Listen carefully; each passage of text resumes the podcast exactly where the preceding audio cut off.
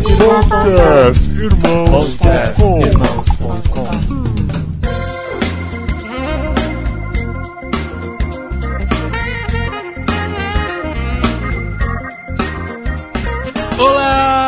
pessoas! Podcastirmãos.com de número 89 entrando no ar. Eu sou Paulinho e eu não pensei numa abertura, mas estou aqui com a Adriana, minha esposa querida.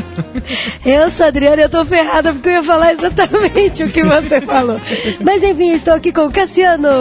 E eu estou aqui também, o Paulinho não pensou na abertura porque ele mudou os botões, plug, tudo aqui. Faz meia hora que a gente tá esperando ele arrumar pra gente começar. É, a gente desconcentrou, a gente Estamos desconcentrou. aqui e estamos todos aqui com a presença ilustríssima do nosso querido amigo e é irmão verdade. Ariovaldo Ramos. Ariovaldo Ramos. Cá estou eu, sempre concentrado. A gente vai ter que fazer a caricatura ter uma É, é, já já vai ter que ter o, Ari, o bonequinho do Ari também. Ele já é de casa e hoje nós vamos falar. A última vez que o Ari esteve com a gente foi lá no Rio de Janeiro. É verdade. A gente falou sobre uma igreja relevante para os jovens. Ao vivo e a cores. Ao vivo e a cores. Agora nem tão ao vivo assim, mas estamos aqui mais uma vez reunidos para falar sobre uma igreja relevante para o pobre. Nós queremos ser relevantes e queremos saber como podemos ser relevantes. Entre jovens e pobres, quem que, que, que você prefere, Ari? Nossa, Bom, já. no Brasil é uma coincidência, né? A maioria dos jovens são pobres. Pois é, Estudante só. principalmente, É né? verdade. Esse é mais um podcast Cepal. Vamos falar voltados para a liderança, então fiquem atentos aí. E a gente vai para os recadinhos e volta daqui a pouco oficialmente.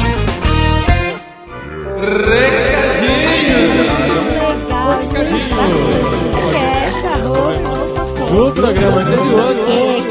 Muito obrigado.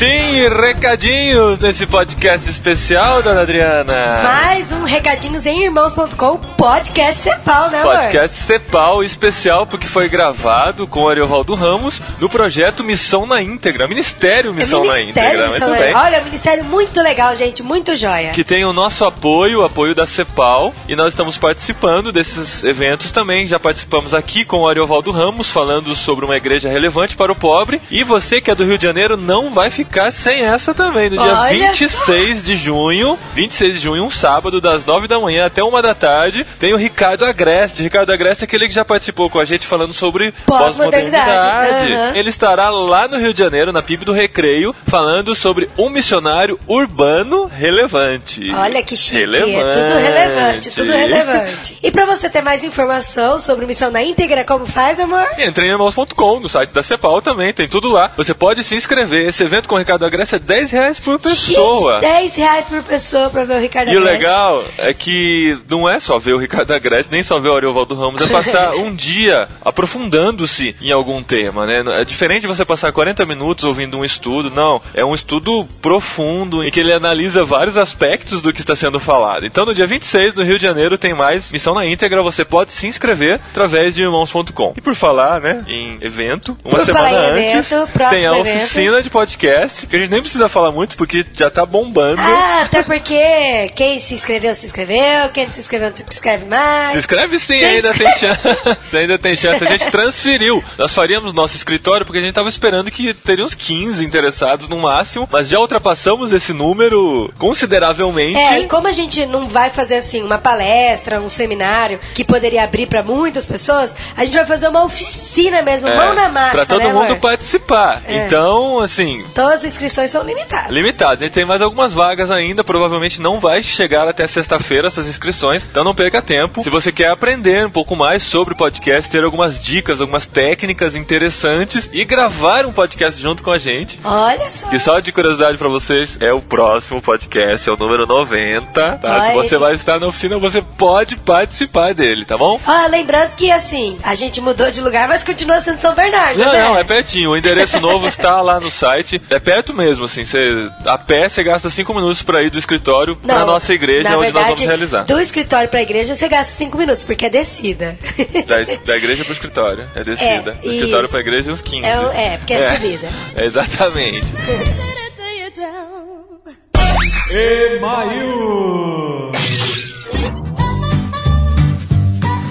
Último podcast nos encheu de alegria, né, Lê? Olha, as pessoas se emocionaram. Como foi gostoso. Pessoas escreveram falando que choraram. Não, mas não fala muito assim, senão quem ainda não ouviu vai ficar esperando a hora de chorar. Mas é programa ah, não, emocionante Bê, mesmo. Dá, dá vontade de chorar, sim.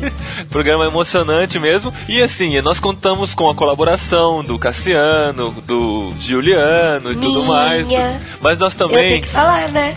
Nós também temos que agradecer ao Dani Eder, da Audio Market, que a gente sempre fala aqui. Foi ele o responsável pelas vozes durante a Aquelas leitura das frases do Martin Luther King Jr. A nossa cunhada até falou que parecia o próprio Martin Luther King Olha falando. isso. Então, obrigado ao Dani Eder mais uma vez por sempre participar aqui do nosso ministério. E nós separamos aqui dois e-mails muito legais que vão acrescentar informações valiosas aqui ao programa anterior. É isso aí, lê o primeiro aí, amor. Olá, podcasters! Meu nome é Carolina Câmara, sou universitária de estudos de mídia no Rio de Janeiro e também sou QG dos Jovens da Verdade. Ó, o que eu vou ler agora não é invenção minha, ela mesmo diz. Falo sem medo que prefiro o podcast de vocês ao da concorrência, de risada barulhenta. Eita, essa já tá vendo a estrada.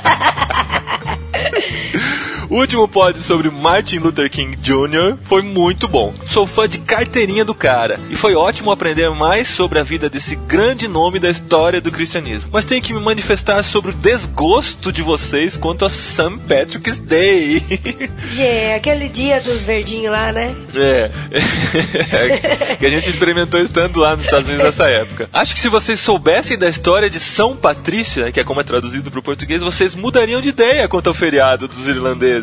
Tudo bem que hoje o St. Patrick's Day virou mais um dia de comemoração da Irlanda como país. É, pois é, que a gente até perguntou pras pessoas lá. É, a gente entendeu direito, né? É. Mas é interessante isso. São Patrício foi um mártir cristão, pioneiro na evangelização da Irlanda, que merece, assim como Martin Luther King, um dia para si. Patrício era um jovem inglês que, quando jovem, foi cap- um jovem que, quando jovem, foi capturado por mercadores de escravos e vendido para trabalhar na Irlanda. Ele conseguiu escapar depois de anos e, quando retornou para a Inglaterra, jurou nunca mais pisar em solo irlandês. Só que isso foi antes dele se converter. E quando Deus o chamou para se tornar missionário na Irlanda, ele não pôde dizer não. Ele voltou para lá, já ordenado bispo, e foi usado como instrumento de Deus de evangelismo dos feudos pagãos. E quanto aos trevinhos que podem ser vistos pra lá e pra cá na época do St. Patrick's Day, dizem as lendas que São Patrício usava o trevo irlandês tradicional, aquele dos três coraçõezinhos, como porta de evangelismo para falar da Trindade. Olha que como bonito. quando a coisa tem sentido. Pois é, a gente usa a bolinha no braço pra falar do evangelismo, ele usava o Ele trevinho. usava o olha trevinho. Ou seja, uma pulseirinha do livro sem palavras totalmente old school. Olha, que chique isso. Mas, amiga, o que, que tem a ver com os Estados Unidos? Que eu só vi Inglaterra e Irlanda. Não, mas os Estados Unidos é totalmente influência da cultura. É em balão, é em balão, por da isso. cultura inglesa e, e tem muitos descendentes irlandeses lá, então ah, é, tá. Próximo e-mail, Ivi Silva de Oliveira, lá do Rio de Janeiro. Ah, dá pra ele participar do Missão na íntegra, hein? é verdade, ela, né? É Ivy. Ivy é menina? É, menina. Ah, des- desculpa, Ivy. Desculpa, Se Ivy. fosse Ivo, né? Você podia justificar, mas Ivy é nome de menina. Ah, tá, então tá bom. Aê, gente! Tudo que Deus faz é bom, mas o podcast Irmãos.com se destaca entre as obras da criação com Não. toda certeza.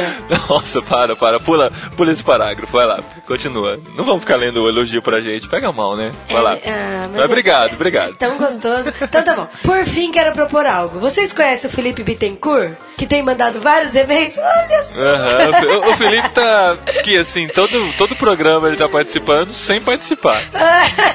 É. Vai, lê. Como que ela sabe que ele manda? Acho que ele tá dizendo. Vamos parar de ler e-mail do Deve ser Felipe. amiga, é amiga dele, vamos lá. Ah, tá. Então, é tudo verdade. Ele realmente fica com o Skype aberto esperando o Paulinho falar com ele. e fica todo bobo falando que a Adriana lê os e-mails dele. Ai, que fofo, amor. Por favor, gente, chama o rapaz pra participar com vocês. Ele quer muito, muito, muito, muito mesmo. Essa é a minha proposta. Convidem o Felipe do Rio Rio de Janeiro. Felipe Bitem. Imagina se isso essa moda pega, hein, amor? É, o pessoal fazendo campanha pra participar do podcast Irmãos.com. Mas eu só li esse e-mail porque, assim, eu tenho uma informação de que no próximo programa teremos surpresa no podcast Irmãos.com. Vamos ver se se concretiza. Sério? Eu tô levantando a bola, mas vamos ver, vamos ver. Então, então tá bom, então tá bom, então fechou. Olha, e por falar em moda pegar, tô com medo de pegar outra moda aí, mas vamos lá, esposinho. Mas olha, a gente encontrou o Edvan ontem lá no Missão na Íntegra. Ele falou que as filhas dele são louquinhas pelo podcast Irmãos.com. É a Daniela, a Stephanie e a Ingrid, que atende o telefone falando Olá, pessoas. Oh, que bonitinho. Um abraço pra vocês, queridas. Ah, e um abraço pra um monte de gente que tava lá no Missão da Íntegra e cumprimentou nós, né, amor? É, foi muito legal. Se você ouve, vem sempre falar com a gente que traz muita alegria, enche o nosso coração. Podcast Cepal. Podcast Cepal. O podcast dedicado à liderança evangélica de língua portuguesa. Muito bem-vindos ao podcast Cepal de número 2. Olha só que coisa maravilhosa, estamos de volta. É o segundo podcast Cepal. E você estava com a gente no primeiro, onde nós falamos sobre líderes em crise. Vocês vão ter que aturar a gente de novo, eu, Paulinho, a Adriana e o Cassiano. Opa. Ma- Mas hoje nós recebemos aqui para falar sobre uma igreja relevante para o pobre, pastor Ariovaldo Ramos. Como é da Cepal, a gente fala pastor Ariovaldo É, Exatamente. Então É, é o missionário Cassiano, a missionária Adriana. o missionário Paulinho e, E o o missionário pastor Ariovaldo Ramos. Nós todos aqui, né, eu, a Adriana e o Cassiano, somos missionários da Cepal, trabalhamos na área digital, por isso que a gente leva pra você esse podcast. E o Ariovaldo já foi missionário da Cepal também, né, Ari? É verdade, durante 14 anos. Durante 14 anos. um dado interessante aqui para os irmãos é que o Ariovaldo Ramos foi o primeiro missionário brasileiro na CEPAL baseado no Brasil. Com quer base dizer, no com Brasil. base no Brasil, né? Aham. Então antes do Ari tínhamos já o pastor Ari Veloso, também a irmã Neuci Tioca, mas eles eram baseados lá na, na UCI nos Estados Unidos, então o Ariovaldo Ramos foi o primeiro missionário brasileiro na CEPAL, e isso é muito significativo, porque Aham. hoje nós temos uma mudança grande de perfil, né? E temos uma maioria de missionários brasileiros, Brasileiros. né? na, Brasileiros. na, na, na E, CEPAL. e inverteu isso, né? Antigamente vinha gente de fora pra construir a Cepal aqui e a, e a missão de pastores e líderes aqui no Brasil e hoje nós já estamos enviando Já estamos pessoas pra fora. Então é uma, Beleza, é uma mudança. é uma inversão muito boa e, e- e dando uma cara Que cada vez mais alegra. brasileira, né? Dando É. uma cara mais brasileira pra. É, se os irmãos entrarem no menu no site aí acima, onde tem os missionários, vão poder ver diversas partes do mundo, onde nós temos missionários brasileiros enviados a partir da CEPAL no Brasil para diversas partes do mundo. Isso tão- tem nos alegrado muito e é um movimento que nós somos muito gratos a Deus por ele. Exatamente. A gente vai falar mais sobre Cepal, talvez no próximo programa. Você vai entender um pouquinho mais do que é a Cepal. Mas então vamos falar sobre uma igreja relevante para o pobre. Por que, que a gente pensou nesse tema? Bom, a desculpa é que o Ari tinha acabado de pregar sobre isso. É, eu achei que você ia fingir que foi ideia nossa mesmo. Paulinho. Não teve como. Mas é, com certeza, é uma coisa muito interessante de se pensar, tentando entender o papel da igreja, né? o papel dentro da. Por que, que a igreja está inserida dentro de uma sociedade? Por que, que a igreja não é uma, uma coisa escondida, um clubinho onde as pessoas se reúnem, embora muitas pessoas, muita gente quer fazer disso a igreja, né? Ari, será que essa questão de uma igreja relevante para o pobre tem a ver com aquela coisa que tem sido disseminada muito hoje, que é criar igrejas específicas para nichos específicos. Então a gente vai criar uma igreja que vai trabalhar com pobres, uma igreja que vai trabalhar com classe média, uma igreja que vai trabalhar com milionários. Uma igreja só de jovens, uma igreja só de surfista, uma igreja só de. Então esse vai. tema seria interessante só para quem tem um chamado para trabalhar com pobres, é por aí. Pobres, né? É só pra- Não, não, tem De nada a ver. nenhum. Tem nada a ver. A ideia de uma igreja relevante para o pobre é uma igreja que consiga promover a justiça, promover a igualdade, promover o acesso, socializar o, o acesso ao conhecimento, à saúde, etc. Essa ideia, então, da gente pensar que nós podemos eh, escolher o nosso nicho e, e- e nos dedicar a ele, não elimina o fato de que nós temos que nos interessar pela comunidade, nos interessar pelos menos favorecidos, né? Primeiro, eu acho que a gente não pode escolher o nicho, porque É importante a, pontuar isso aí, é, né? porque a igreja cristã, é, a vocação da igreja cristã é reunir a sociedade numa só comunidade. Então, todos os elementos de, todos, de todas as camadas da sociedade têm de estar presentes na igreja local.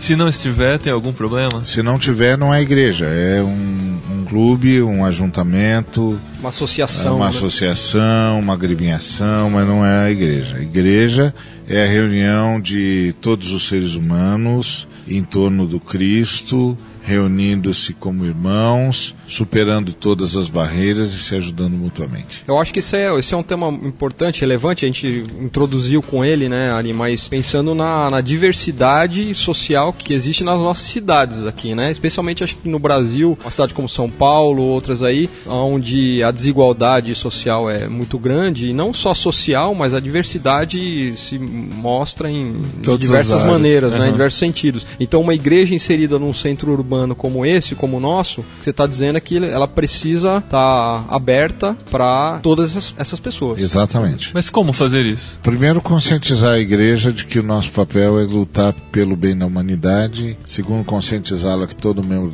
da humanidade é bem-vindo. E terceiro, fazê-la consciente de que a vocação do reino de Deus é ser um lugar de amigos, com gente proveniente de todas as culturas, de todas as etnias, chegando para viver junto em torno de Jesus. Mas isso é uma coisa tão, tão difícil de ser trabalhada, né? Eu, eu não lembro que escritor, talvez o Moody, não sei.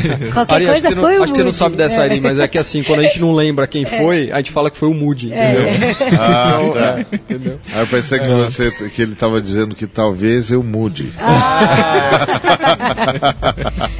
Eu vi ele escrevendo alguma vez que aconteceu dentro da igreja dele, o presbítero dele era o motorista dele. Então, a pessoa com quem dentro da comunidade ele se relacionava como um líder, no dia a dia Nossa, ele era o chefe daquela pessoa, né? E isso deveria funcionar muito bem dentro da igreja, porque os papéis da sociedade não deveriam refletir dentro da nossa comunidade cristã, né? É, por que, verdade. Por que, que isso é tão difícil, Ari? Você tem alguma É porque o ser humano é segregacionista por, por definição, né? É a ideia de sempre achar-se superior, o seu, sua família, seu clã, seu povo sempre superior ao outro. E para quebrar isso, tem de recuperar a ideia de que a humanidade é uma família criada à imagem e semelhança de Deus e que só com família consegue expressar essa imagem de Deus. Então é um grande trabalho de ensino e de conscientização e, claro, de arrependimento pela terrível angústia de promover qualquer tipo de segregação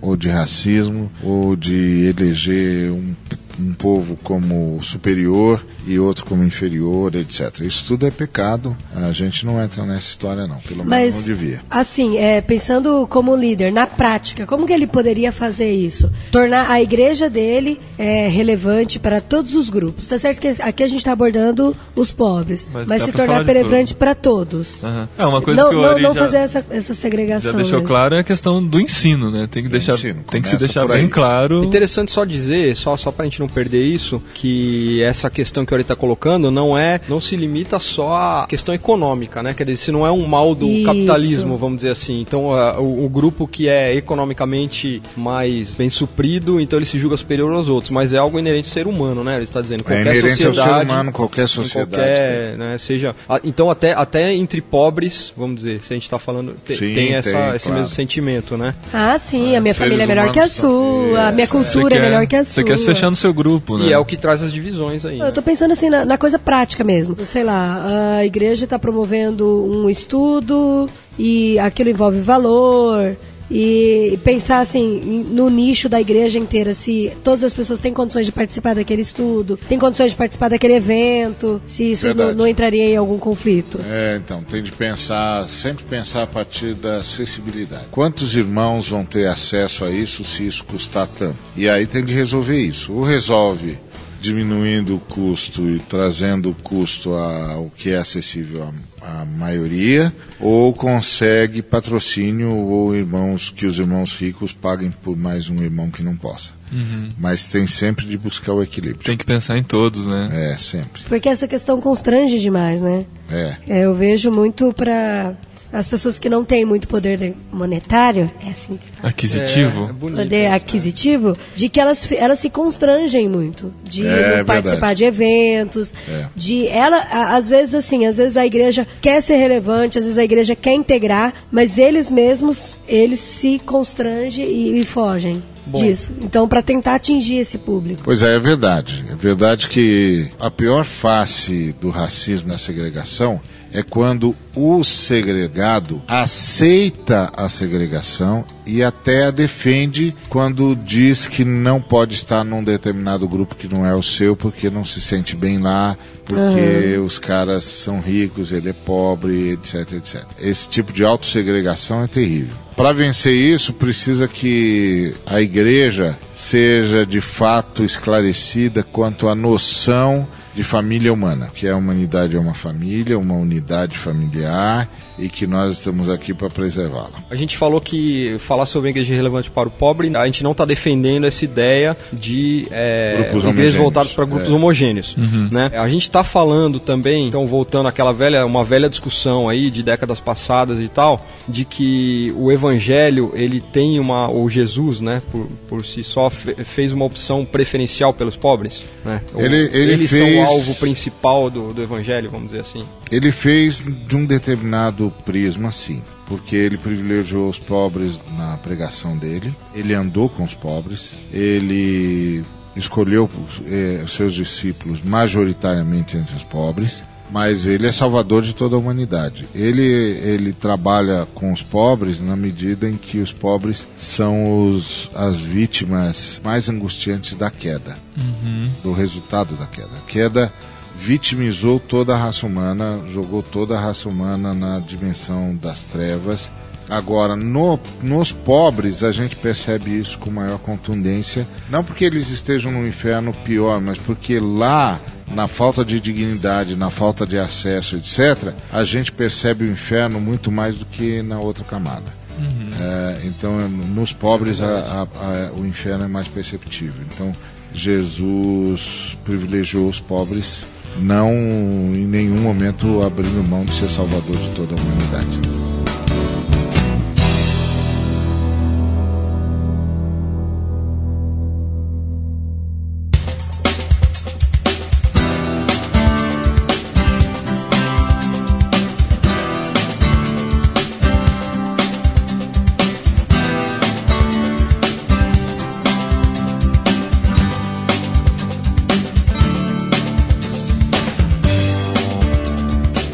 A igreja vai ser relevante para o pobre, o pobre vem, participa da comunidade e na questão de discipulado. Você acredita que teria algum problema ter essa mescla de classes sociais na questão de discipulado? Não, nenhum problema. É porque todos nós estamos aprendendo a ser gente como Jesus. Venha o camarada da classe que vier, ele tem de aprender a ser gente como Jesus. Venha da pobreza ou venha da riqueza. Esse problema de não ser gente como Jesus não é um problema que privilegia uma classe e não outra. Todos nós temos de aprender a ser gente como Jesus. E isso iguala todo mundo. Quando a gente diz que a igreja é relevante para o pobre, a gente não está dizendo que a igreja evangeliza prioritariamente o pobre, quer dizer que a igreja semeia consciência de justiça na humanidade. E à medida em que a igreja semeia consciência de justiça, de solidariedade e de partilha, principal beneficiado é o pobre, porque o pobre é o excluído, o despossuído. Então, quando a igreja começa a, a clamar por justiça, a pregar a justiça, a viver os parâmetros da justiça, é óbvio, os mais excluídos são os principais beneficiários. E não é só o pobre, é a mulher, é a criança, é o portador de necessidades É especiais, é a viúva. É Desprovido, tudo, né? né? O desprovido. O né? desprovido. Isso. Todo mundo que o sistema naturalmente alija, a fé cristã traz para dentro. E a gente estava lembrando ali agora há pouco do versículo, né, que, de que a, a verdadeira religião qual é, né? Então, atender os, os órfãos e as viúvas às suas necessidades, né? Exatamente. E Jesus, quando foi questionado pelos discípulos de João se ele era quem eles deviam esperar ou eles tinham de esperar um outro, ele não. Citou Isaías, né? Exatamente. Ele não deu uma resposta objetiva, mas ele chamou o profeta, o profeta Isaías, que mais anunciou Jesus, dizendo que ele estava cumprindo a profecia de Isaías. E o que estava entre as coisas que ele citou estava contido na profecia de Isaías, que as boas notícias estavam sendo anunciadas aos pobres. E a boa notícia que se anuncia aos pobres é o reino de Deus já está entre nós e o reino de Deus vai lutar para que a injustiça seja erradicada. E à medida que você vai erradicando a injustiça, os grupos desprovidos, excluídos, etc., vão sendo trazidos para dentro da humanidade. Mas aí a gente cai numa questão novamente complicada, porque como você vai falar para um pobre uma boa nova, uma boa notícia, se ele continua passando fome, continua no sofrimento, continua vivendo aquele inferno? É, exatamente. Por isso que a nossa boa notícia, ela está sempre irmanada com a nossa boa ação. Tem que, tem que Nossa andar junto, tem que obra. andar junto. Exatamente. Hoje em dia, tanto se é falado que muitas pessoas realizam boas obras para alcançar alguma coisa. E o papel do cristão deve ser exatamente o inverso, né? Realizar boas obras porque já alcançou e já foi transformado para transformar a vida Isso. de outras pessoas. Exatamente. Tem algumas religiões que elas, elas são baseadas é, exclusivamente nisso. Uhum. O espiritismo mesmo, a pessoa, para ela atingir o seu nível, o seu ser superior, ela só atinge através de boas obras. Por isso que você vê aí vários centros espíritas fazendo cada obra assim, de orfanato, de asilo, de cuidando das pessoas. E já, infelizmente, você vê que não tem muitos cristãos que fazem boas obras. Porque É. é, é- tá certo que o foco do, do espiritismo é completamente diferente do nosso. Mas É. nós deveríamos fazer muito mais, né? É, O- o- os é espíritas diferente. fazem boas obras porque precisam delas. Os cristãos fazem boas obras porque não sabem viver sem elas. Então, e tem muito cristão fazendo boa obra. Sim, é isso que eu ia dizer. Muito, é isso que eu ia muito, dizer. tem é, muito. é, tem- É que não está catalogado e também porque assim é, já ficou mais ou menos como um mito urbano. Ah, os espíritos a gente não. É. Houve um período na nossa história aqui no Brasil que era assim mesmo. Mas hoje, provavelmente, nós estamos fazendo a- a- na mesma quantidade ou mais. É. Um dado interessante, só para citar, e a gente terminou agora uma revisão do banco de dados indígenas, né, da, da MTB, e a gente constatou, assim, para surpresa, né, que todo o trabalho social que é feito em área indígena no Brasil, majoritariamente é feito por, por cristãos. Nossa, é feito que É, legal. eu li, eu, eu li esses, esse Um dado seu muito dado e, e, e o que está registrado lá é que os cristãos em área indígena têm cerca de 272 projetos sociais. É isso mesmo. Que joia. É, Muito muita legal. coisa, tem muita Legal, coisa muito isso É acontecendo no verdade. Brasil todo. Tem que começar a inverter esse É, legal, discurso, é, né? a gente É. tem, que, tem que É, publicar isso virou aí, um então, mito tem que urbano, falar. é. entendeu? É, essa coisa do mito É, urbano, né? mas É. não é mais assim, a gente já Que faz legal. tanto ou mais. É. Agora sim, Ari, uma, uma outra questão aqui, a eh, voltando lá para dentro da igreja, né? Quer dizer, você tá na igreja, que é aberta, como você diz, ela é inclusiva, né? E ela tem que ser. E, e na mesma família de fé ali estão convivendo, então, pessoas que têm de sobra e pessoas a quem muito falta, né? Isso. E eles estão convivendo ali no mesmo ambiente. Difícil, né? É difícil. é, co- como, como que você fecha essa conta? E, e assim, eu acho que é uma experiência de muitos de nós. Aí eu, eu, eu sou filho de pastor, né? Então, assim, a minha experiência de uma boa fase da minha infância era que todos os meus amigos tinham muito mais do que Aham. eu. É. Todos eles tinham, né? É isso mesmo. Isso é uma insensibilidade que ainda existe no nosso meio, mas está tá melhorando, graças a Deus, que é a de que Deus abençoa a gente para a gente abençoar os outros. Não é um favor que a gente está prestando para os outros, é um serviço que a gente está prestando para Deus. Então Deus é, Você é o canal, né? Isso, é, é isso tem canal que de ficar Deus. muito claro na É. cabeça de todo mundo. É. Porque senão é muito fácil do ser humano cair na questão do orgulho. De que, ah, porque eu tô fazendo isso, eu tô fazendo aquilo, a minha igreja tá servindo o pobre assim, tá servindo lá. E tem que ficar claro de que é um favor para Deus mesmo, né?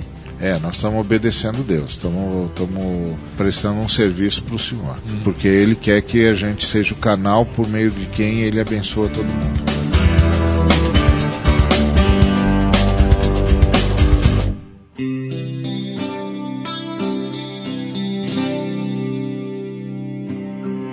Falar em canal, como eu disse, a gente acabou de ouvir o Ari pregando sobre o tema. Eu gostaria que você falasse para os nossos ouvintes também sobre aquela aplicação, sobre aquele estudo sobre a maneira que Jesus utilizou para fazer 12 mil pessoas serem alimentadas lá na praia, utilizando apenas 12 pessoas. É. Isso acho que é muito legal para trazer pra gente como a gente entende esse chamado de Deus para atingir as pessoas que estão ao nosso redor também. Na primeira multiplicação de pães, tinham 5 mil homens. Mais mulheres e crianças, você pode chutar aí umas 12 mil pessoas. Aí a primeira coisa que Jesus fez foi dizer para os discípulos fazer o povo se assentar em grupos de 50. Óbvio que 12 pessoas, 12 homens, para fazer 12 mil se assentar em grupos de 50, eles precisaram entrar no meio do povo e começaram a pedir para ajuda para todo mundo, para fazer todo mundo sentar. Ah, você é atrás de turbante azul, faz o pessoal se assentar. Conta 50 e senta. Isso, é. Dá a mãozinha. Exatamente. Então, Foram fazendo parcerias, Vai, né? tem de fazer parcerias. Aí a igreja também que quer ser relevante para a cidade e para o pobre, que é o despossuído de justiça, de acesso, etc., tem de fazer parceria com quem está lutando por causas comuns, causas de justiça, que é a cobeligerância, como dizia o Franz Schaeffer. Cobeligerância. É, porque assim, a gente luta com caras que não creem exatamente na mesma coisa que a gente crê, mas estão lutando pela mesma, mesma causa. Ah, tá. então a causa de justiça nos faz fazer parcerias. né? Uhum. Depois que a gente resolve isso, É. cada um de nós vai trabalhar a sua fé, etc. E, E esse é um conceito muito importante, né, Ari, pra frisar É. aí pro pessoal, né? Porque É. fica essa, essa, essa coisa de não, a gente não se mistura. É, a gente faz da- é, sozinho. A, Não, a parce- a questão de- parceria O é medo do é super ecumenismo, né? É, não, tem de fazer parceria com Não, todo mundo, com ONG, com sindicato. Até com o governo, governo, é, isso que eu ia falar com o governo. pela causa comum. Então Jesus disse isso, faz o grupo se assentar em grupos de 50. Quando ele fez isso, a primeira coisa que ele estava criando era corredor, né, pro pão passar, né? Porque Aham, Senão nunca ia chegar. Os poucos comem e nunca e Só a galera não. da frente. Só a galera da frente, a turma lá do fundão jamais. É, eu já fui muito Não é? casamento assim, é. Depois você corta. então é, então não, faz o pessoal se assentar em grupos de 50 que o pão passa para todo mundo. Segundo, ao fazer o pessoal se assentar em grupos de 50, Jesus estava ensinando que quando há cooperação é que todo mundo come, não quando há competição. Então tem de trocar a competição pela cooperação. Além disso, no grupo de 50 você está em família. Em 12 mil você é uma ilha. Você é rodeado de 12 mil pessoas é uma ilha. Está sozinho, embora cercado de gente. Mas no meio de 50 você está em família, está em comunidade. Dá para conversar, dá para contar a sua história, ouvir a história do outro, etc. E aí Jesus pegou e transformou uma multidão numa grande reunião de comunidades. Que é uma coisa que a Dividiu, gente tem de... dividiu em células. É, exatamente. Nossa, que legal. E É nada, que nada mais aprender. gostoso do que você conversar comendo, né? Isso. Então promove uma comunhão ali entre os 50. É, é o significado da palavra companheiro, né? Aqueles que comem do mesmo pão.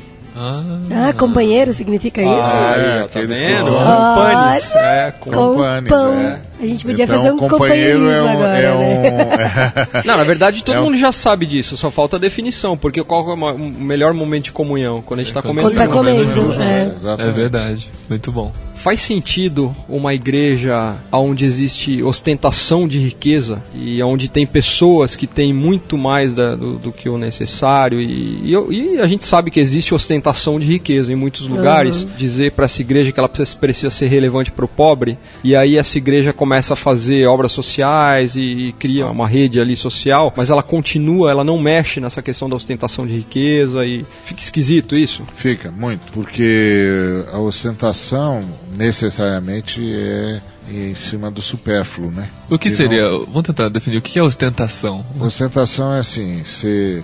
Você precisa de um relógio bom, mas o seu É. relógio não precisa custar 20 mil reais, tá certo? Certo. Pra ser bom. Você precisa de um sapato bom, porque, claro, você vai comprar um sapato que vai te causar calos, né? Aham. O seu sapato não precisa custar 5 mil, né?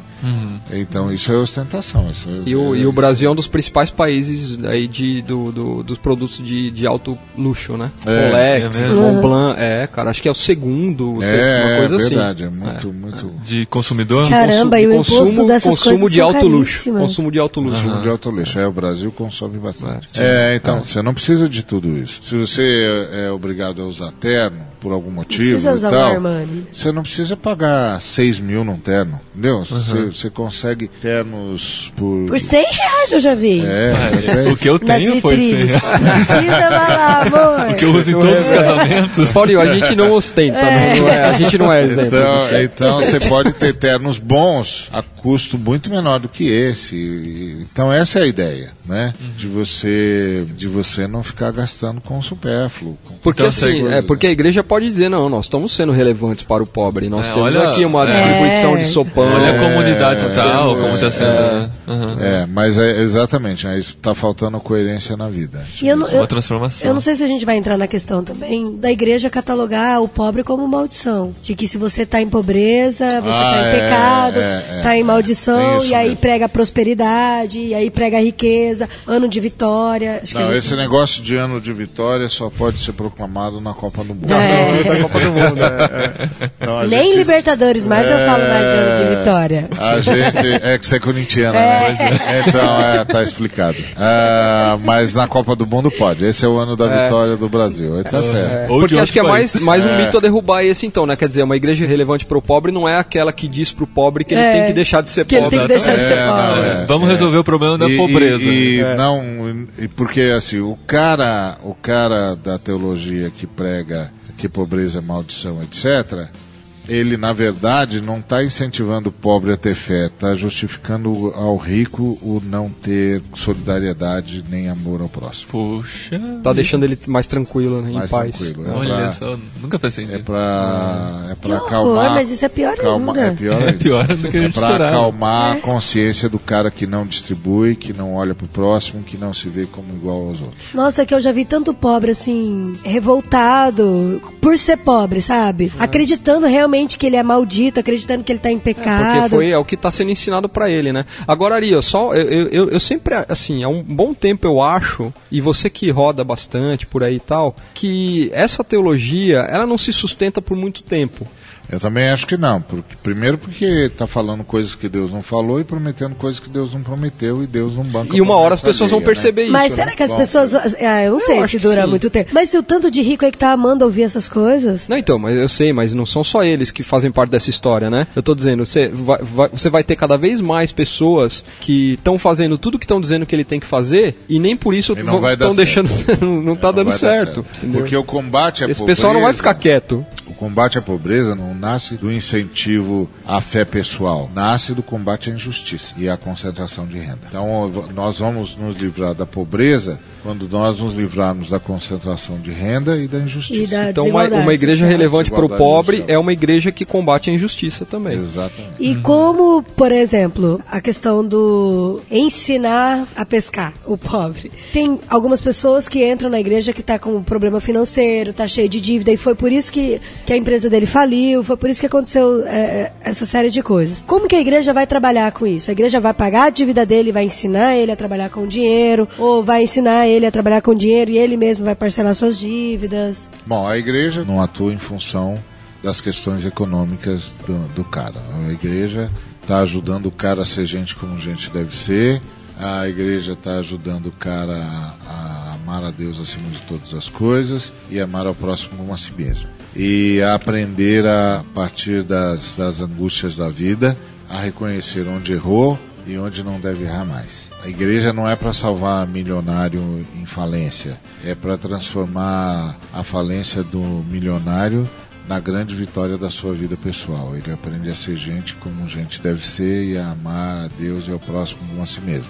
E agora, isso é uma coisa, isso é em termos de missão da igreja. Agora, na convivência da igreja, ele pode ser ajudado pelos outros irmãos, se houver essa possibilidade, desde que ele seja ajudado pelos outros irmãos nessa nova perspectiva do reino, que é ser a padaria de Deus. Quer dizer, quem ora o pão nosso cada dia se oferece para ser a padaria de Deus. O cara por meio de quem Deus vai abençoar todo mundo. Não é uma questão dele restaurar a riqueza, nada disso. É, é uma questão de ele é, aprender qual é o propósito de tudo que passa pelas nossas mãos. É, e nisso entra a questão de ajudar ele a não cair no mesmo erro e chegar, voltar para a mesma situação, né? É, é, é, que, é que vocês estão concentrando no rico que vem em estado pré-falimentar ou já falimentar. Ah. Isso é uma perspectiva a partir da teologia da prosperidade, não é uma perspectiva a partir do evangelho. Porque o evangelho não chama um sujeito a recuperar o seu status econômico financeiro.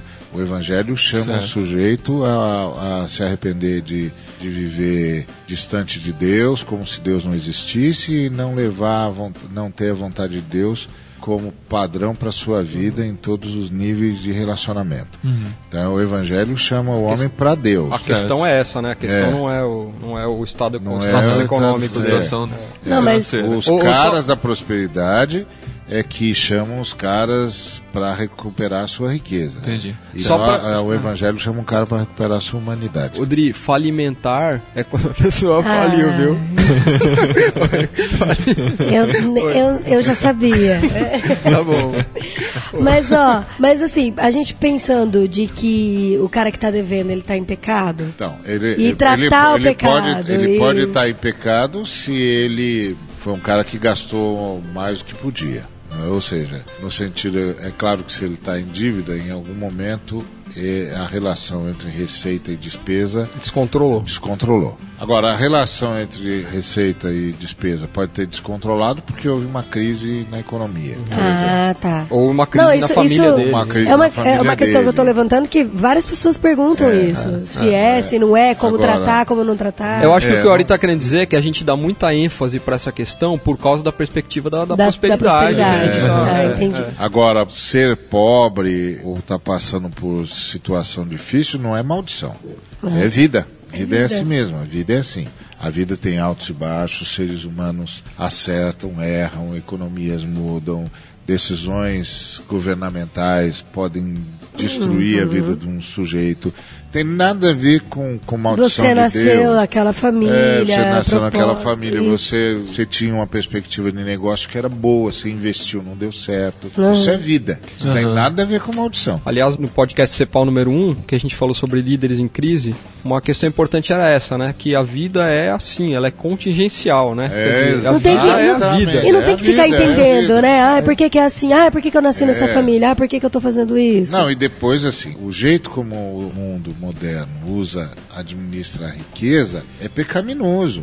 Nós temos 20% da humanidade em estado de benesse e 80% da humanidade passando necessidade. Nós temos mais de um bilhão de seres humanos passando fome. É, necessidade, quando a gente fala, é entendeu? fome mesmo, né? Não é vontade de Então, comprar um Esse jeito relógio. como o mundo lida com a riqueza é pecaminoso. E a gente se. A gente comprou isso aí, né? É, a gente diz que é assim então, mesmo. Exatamente, É. não pode. Há um pecado estrutural. Por exemplo, todos nós que lutamos para combater a fome, a miséria e tal, a gente está há décadas dizendo, gente, vamos combater, nós não podemos deixar isso, tá, tá, tá, tá, tá. Os caras dizem, não tem dinheiro, não tem dinheiro, não tem dinheiro, não tem dinheiro. Aí o sistema capitalista entra em crise e os caras acham trilhões de dólares para socorrer a empresa. Socorrer. Ai, Entendeu? ai, Onde é que estava esse dinheiro? É. Onde é que estava esse que dinheiro que que, não teve que erradicou a fome, não erradicou a miséria, não erradicou a enfermidade? Então você percebe que tem um- uma manobra maligna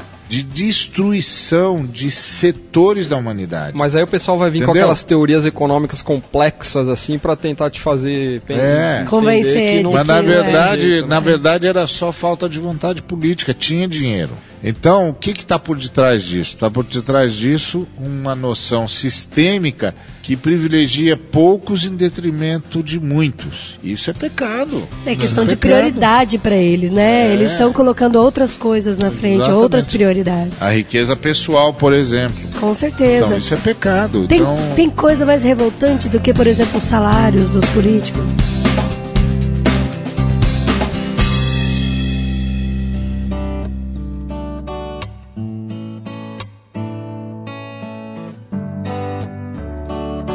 Você tocou no assunto interessante. Riqueza pessoal é pecado? riqueza pessoal, na medida em que ela é uma riqueza que afeta Isaías capítulo 5, versículo 8, é. Porque Isaías capítulo 5, versículo 8 diz: Ai dos que ajuntam casa sobre casa e terra sobre terra, até serem os únicos moradores do lugar. Então, um cara Nossa, um cara que coisa. E é exatamente a lógica do, do- É, do- do- exatamente. a lógica Que compra capitalista. tudo. que é a Quer lógica do sistema. Então, Compra na, na, na, na baixa. Isso, exatamente. E vende na Você alta. Não pode. Então você tem, você, você tá, tem um padrão de vida digno, etc., não é pecado.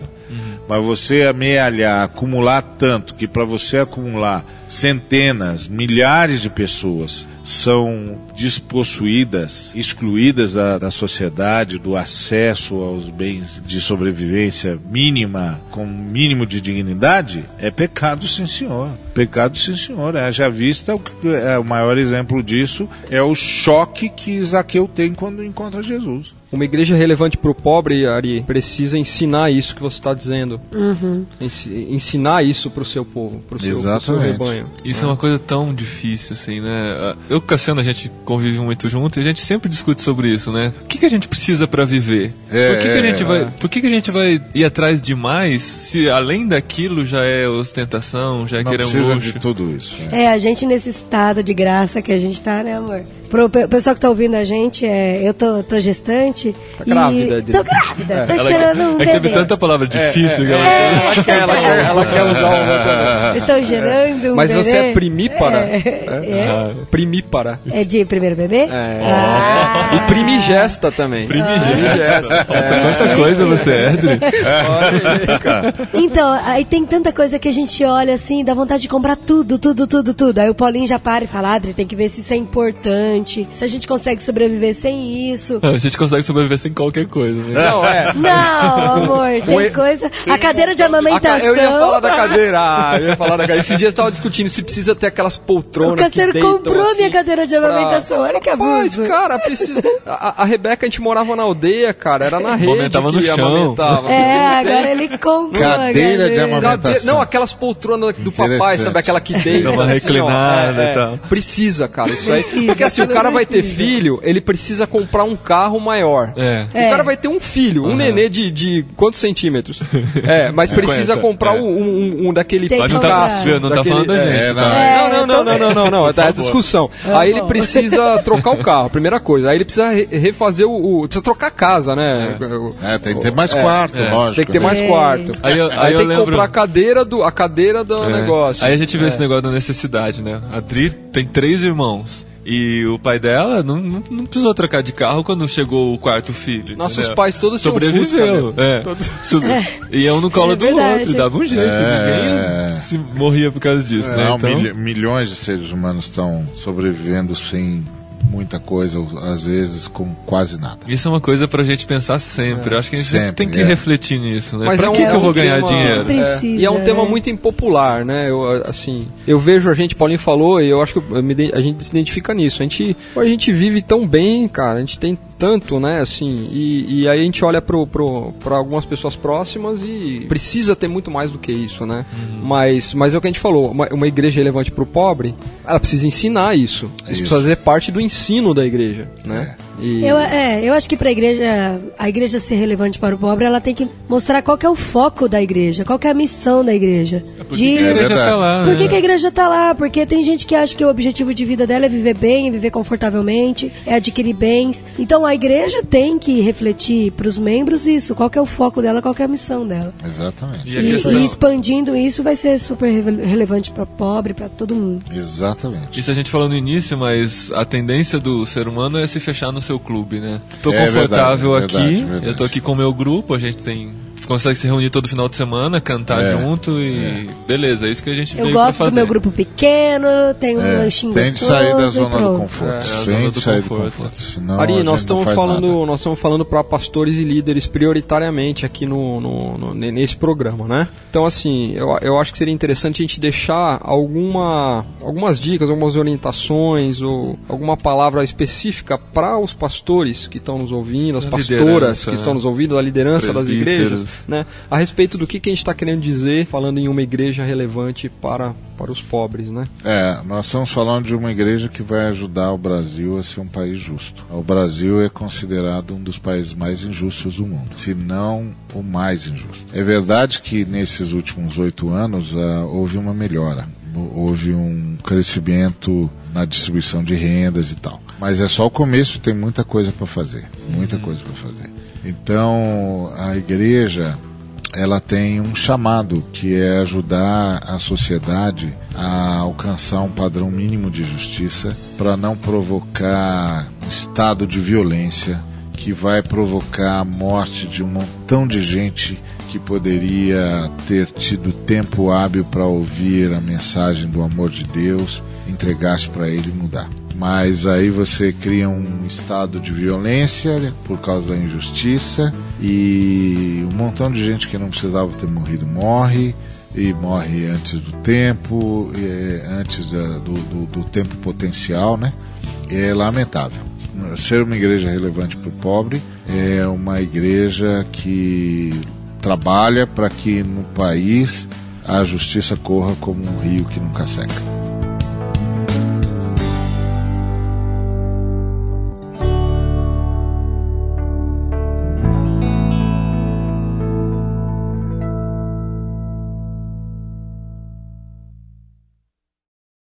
Ari, muito obrigado. Imagina, uma alegria. Mais uma vez. Uma alegria. É, é, sempre, sempre novas, novas definições na cabeça depois de gravar com o Ari. Ah, legal, legal, já legal. legal. o- Assunto para co- conversas é, que exteriores.